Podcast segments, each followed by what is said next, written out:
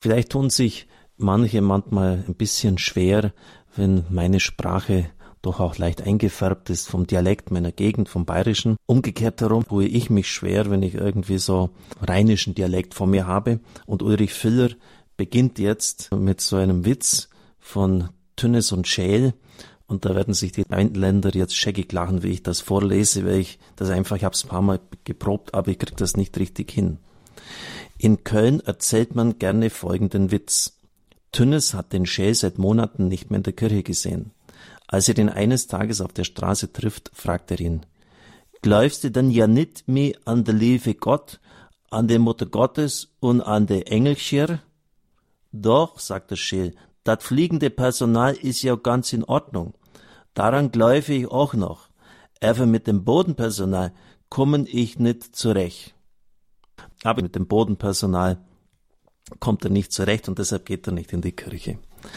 Der Ärger mit dem Bodenpersonal, auch die Kirche Gottes, besteht aus Menschen, die zwar zur Heiligkeit berufen sind, aber hinter diesem Ideal oft noch zurückbleiben, zum Ärgernis für den Nächsten. Vielleicht ist aus solchen oft bitteren Erfahrungen der Slogan entstanden, Jesus ja, Kirche nein. Aber kann es ein Christentum ohne Kirche geben? Auf diese Frage geht Ulrich Filler jetzt ein in seinen Ausführungen.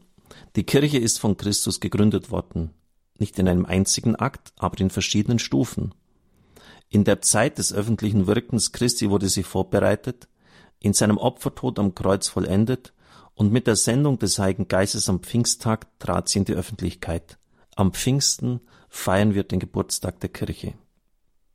Christus wollte eine neue religiöse Gemeinschaft, die er als seine Kirche bezeichnet.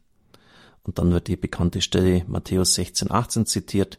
Ich aber sage dir, du bist Petrus, und auf diesen Felsen werde ich meine Kirche bauen, und die Mächte der Unterwelt werden sie nicht überwältigen.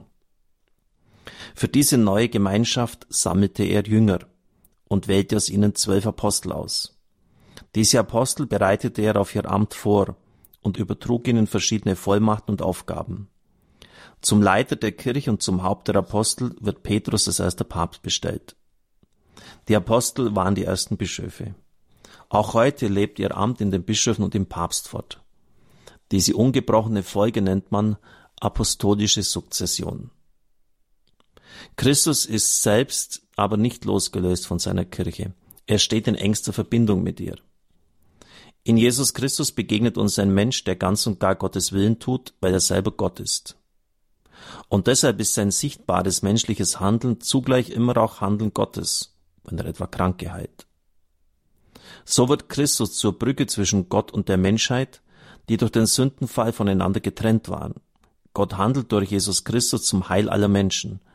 Der Mensch kommt durch die Person Jesus wieder zu Gott. Nach seiner Himmelfahrt hat Christus aufgehört, in seiner eigenen menschlichen Gestalt auf der Erde zu wirken. Doch das Geheimnis seiner Menschwerdung ist damit nicht zu Ende.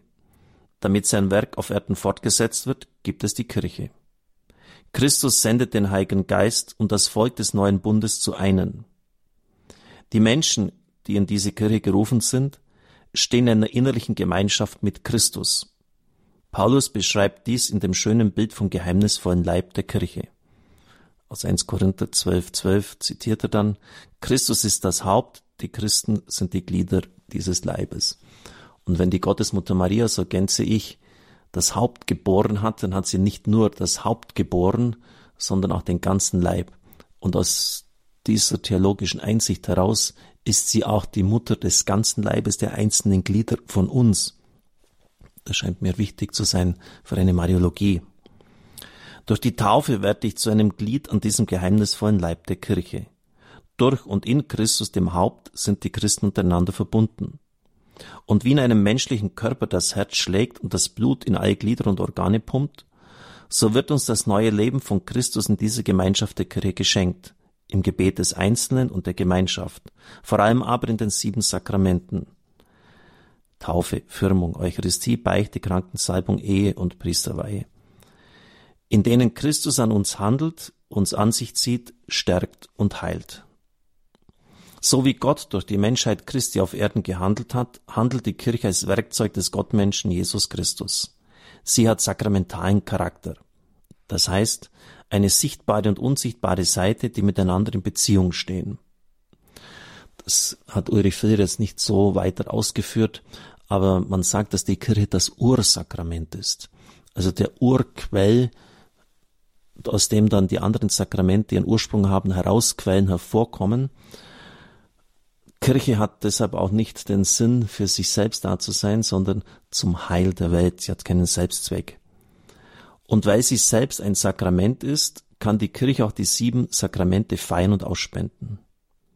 Wenn unser Lebensweg eine Bergwanderung ist und wenn das Ziel unseres Lebens im Erreichen des Gipfels besteht, dann ist die Kirche wie eine Gruppe, die gemeinsam geht, die den Schwachen stärkt und notfalls trägt, die den richtigen Weg weiß und in gefährlichen Situationen Halt gibt. Ihre Gebote und Normen sind dabei kein unnützer Ballast, sondern Wegweiser, Hilfe, ein starkes Tau, an dem ich mich festhalten kann. Und wer durch dieses Seil gesichert ist, der wird auch sein Ziel erreichen. Durch den Tod und die Auferstehung Jesu Christi des Hauptes der Kirche reicht diese über die Erde hinaus in den Himmel. Man unterscheidet die Kirche auf Erden, das ist die streitende Kirche, die Kirche derer, die nach dem Tod noch geläutet werden, bevor sie der Herrlichkeit Gottes teilhaftig werden können, das ist die leidende Kirche im Purgatorium im Fegfeuer, und die Kirche des Himmels, es ist die triumphierende Kirche, die Gemeinschaft der Heiligen. Am Rand bemerkt, wenn ich den Kelch erhebe bei der Heiligen Messe, dann bete ich immer, Herr, dieses Blut zur Sühne für die Sünden der ganzen Welt, damit sind meine eigenen eingeschlossen, zum Anteil für die Leidende, Fegfeuer, die Streitende, wir und zur größeren Verherrlichung der triumphierenden Kirche bringe ich dir dieses Blut dar, also das bete ich still und deshalb nehme ich mir immer auch ein bisschen Zeit und ich mag es eigentlich nicht, wenn dann Mitbrüder manchmal so ganz schnell die Kniebeuge machen, gleich wieder weiter, so dass man irgendwie den Eindruck hat, dem ist irgendwie langweiliger mal Tag geworden, jetzt macht er einfach eine gymnastische Einlage. Also, diese eine Kirche ist eine große Solidargemeinschaft. Wir beten für die Verstorbenen, zeigen ihnen so unsere Liebe und helfen ihnen auf dem Weg in den Himmel. Die Heiligen sind unsere Fürsprecher, sie begleiten und helfen uns auf dem gemeinsamen Weg zum Vater. Ulrich Filler hat sich das nochmal erwähnt mit den Verstorbenen. Das gehört auch zu den Messopferfrüchten mit hinzu. Denn von jeder heiligen Messe, die wir hier feiern, in Anführungszeichen, profitieren auch die Verstorbenen. Und deshalb ist es wichtig, dass der Priester jeden Tag die Heilige Messe feiert und dass es keinen liturgiefreien Tag gibt, weil jede Feier der Heilige Messe mit dazu beiträgt, dass die Welt erlöst wird, die ganze Kirche äh, mit hineingenommen wird, vor allem auch die Leidende. Es ist aber nicht nur so, dass wir ohne die Kirche gar nichts von Jesus Christus wissen würden. Es ist auch so, dass wir ohne die Kirche und den Leib Christi gar nicht in der Gemeinschaft mit Jesus Christus leben könnten. Christus und die Kirche sind eins. Und dann zitiert er den großen Theologen Müller, die Kirche ist der fortlebende Christus in der Zeit. Wenn man das mal verstanden hat, dass nach dem Epheserbrief die Kirche Braut des Herrn ist, dann ist es klar, dass Christus und Kirche nicht getrennt werden können und dass das eine nicht ohne das andere zu haben ist.